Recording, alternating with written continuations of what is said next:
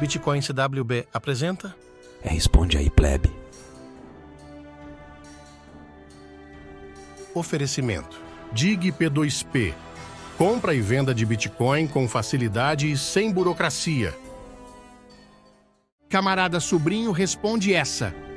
Câmara aprova imposto de 22,5% para Bitcoin e outras criptomoedas. Qual o recado você deixa sobre isso? Bom, eu acho que particularmente essa proposta ela é mais uma prova de que o Estado está ao nosso lado aí, né? Então, um excelente incentivo à autocustódia, um excelente incentivo para a busca por novas soluções através de P2P ou de outras maneiras descentralizadas e também um incentivo para que a galera comece a tentar trabalhar para receber em Bitcoin, né? Então, fica aí. A gente tem uma série de formas de conseguir Bitcoin sem KYC. Uma delas também é a descentralização da mineração e eu acredito que a comunidade bitcoinera brasileira tem andado acomodada em uma série de aspectos né, no tocante a essas questões, então pode ser um bom momento para a galera acordar.